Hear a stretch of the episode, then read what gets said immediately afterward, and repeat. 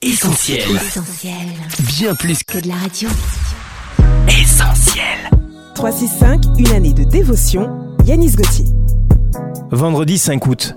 Écrivez la vision. L'Éternel m'adressa la parole et dit Mets la vision par écrit, grave-la sur des tables afin qu'on la lise couramment.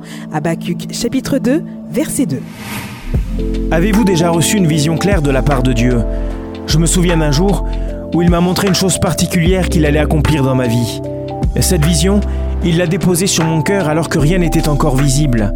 Et ma réaction a été de la saisir, de l'écrire sur un papier pour la garder dans ma ligne de mire jusqu'à son accomplissement. Il est très important de consigner la vision que Dieu vous donne pour ne pas l'oublier. Cela vous permettra de rester dans la bonne direction lorsque des choix s'imposeront à vous. Car faute de vision, le peuple vit sans frein.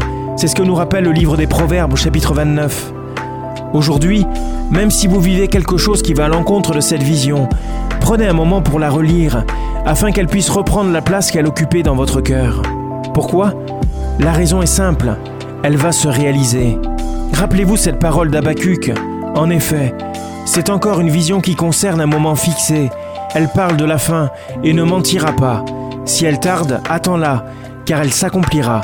Elle s'accomplira certainement.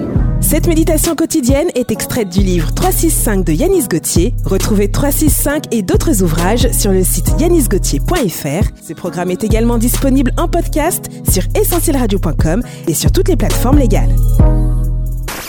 On retrouve, Retrouve tous nos programmes sur essentielradio.com.